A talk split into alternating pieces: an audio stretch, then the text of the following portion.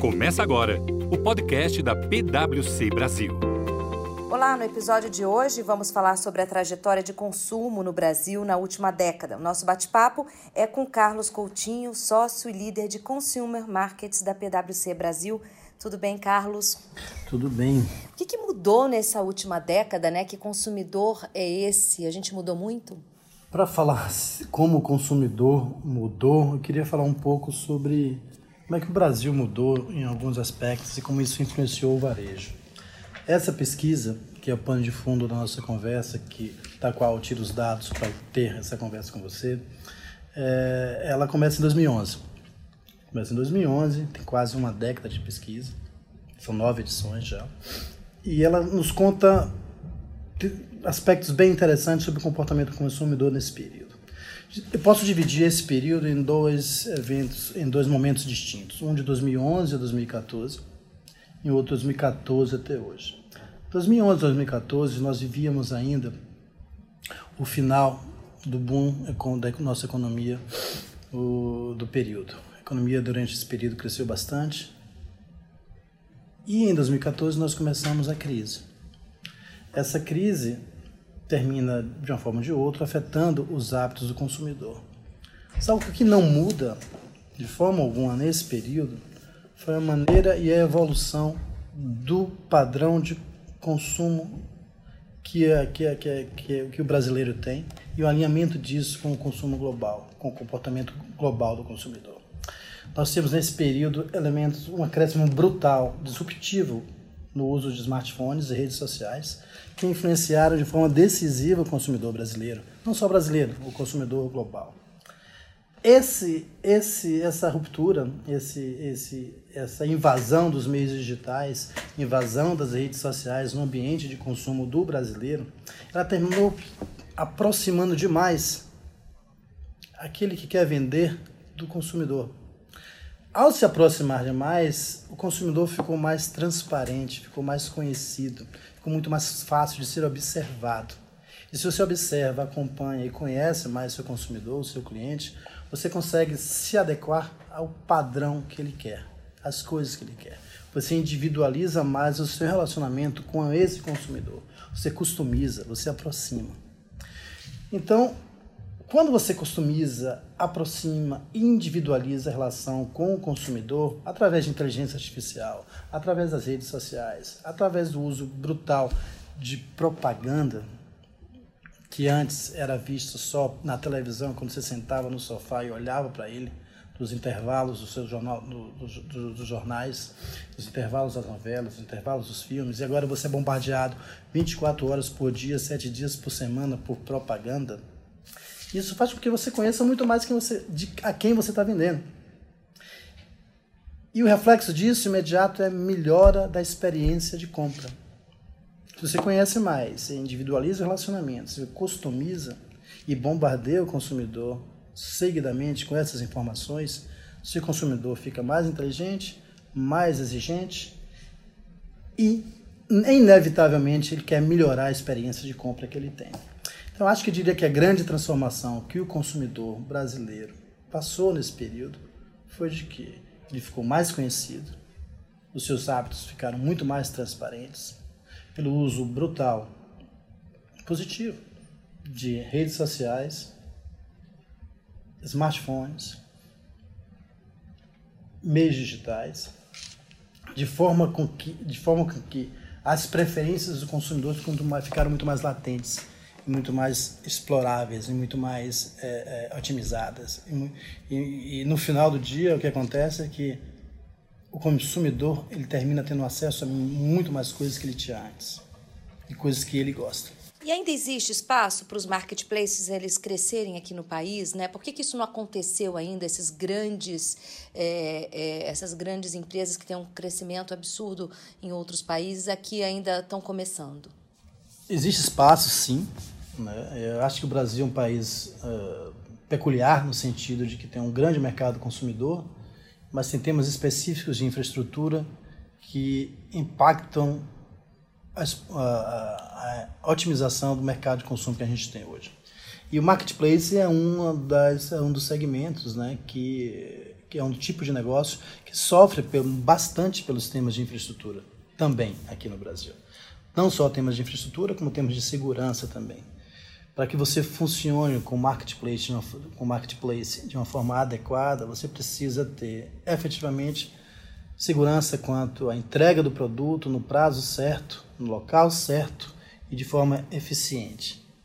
Se você tem temas associados à segurança, à infraestrutura, à mobilidade dentro de grandes centros urbanos, isso vai impactar naturalmente o crescimento do marketplace. Como é com tudo isso, né, a loja física? Qual que é o papel da loja física é, nesse mercado?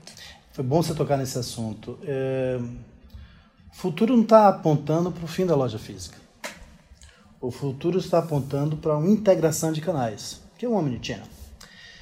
A integração das experiências virtuais com as experiências de loja física, com o desejo do consumidor. Quando você consegue integrar esses três elementos, o que o consumidor quer, a experiência que ele procura, leve, simples, rápida, ágil e barata, quando você consegue integrar tudo isso com aquilo que o mundo virtual te dá, aquilo que a loja física te proporciona, e se você faz essa integração de forma efetiva, eficiente, você não vai ter o fim da loja física. Você vai ter uma loja física que vai te dar uma outra experiência, muito melhor que a experiência que você tem hoje. Então, eu não, não sei é, se a loja física vai acabar, mas com certeza ela vai melhorar muito. E qual que é o grande desafio aí para as empresas para manter esse consumidor e conquistar ele cada vez mais? Aprofundar o conhecimento no consumidor para que à medida que você aprofunde esse conhecimento que você tem no consumidor, você melhore a experiência que ele tem no relacionamento com sua marca criar comunidades de propósito, fortalecer as, essas comunidades de propósito. Porque tem outro fenômeno interessante. Da mesma forma que você conhece o consumidor, individualiza o consumidor, customiza o que ele quer, você vai perceber que tem grupos de consumidores que pensam de forma bastante semelhante, têm valores semelhantes. São comunidades de propósito. Você juntar as comunidades de propósito, conhecimento aprofundado no seu cliente, e nos valores que ele tem, eu acho que é o grande segredo para, utilizando o Omnichannel como canal integrado do virtual, da loja física, do consumidor, do, das, das potencialidades que esse consumidor te dá. E, fundamentalmente, do conhecimento que você tem em relação a ele, sobre seus valores, hábitos de consumo e tudo mais, é a grande, não é fácil, mas é a grande chave para o sucesso do varejista hoje. Em setores específicos da, do mercado de consumo, vou citar alguns aqui, por exemplo, o setor de alimentos. Em 2014, 6% das compras de alimentos eram feitas de forma virtual. Em 2019, de acordo com a nossa pesquisa, esse percentual saltou para 17%, quase que triplicou. Setores como saúde e beleza saíram de 12% em 2014 para 20, 26% em 2019. Eletrodomésticos já, vinha, já representavam um percentual interessante, mas ainda assim quase dobrou de 2014 para 2019. Equipamentos eletrônicos saiu de 20% para 28%.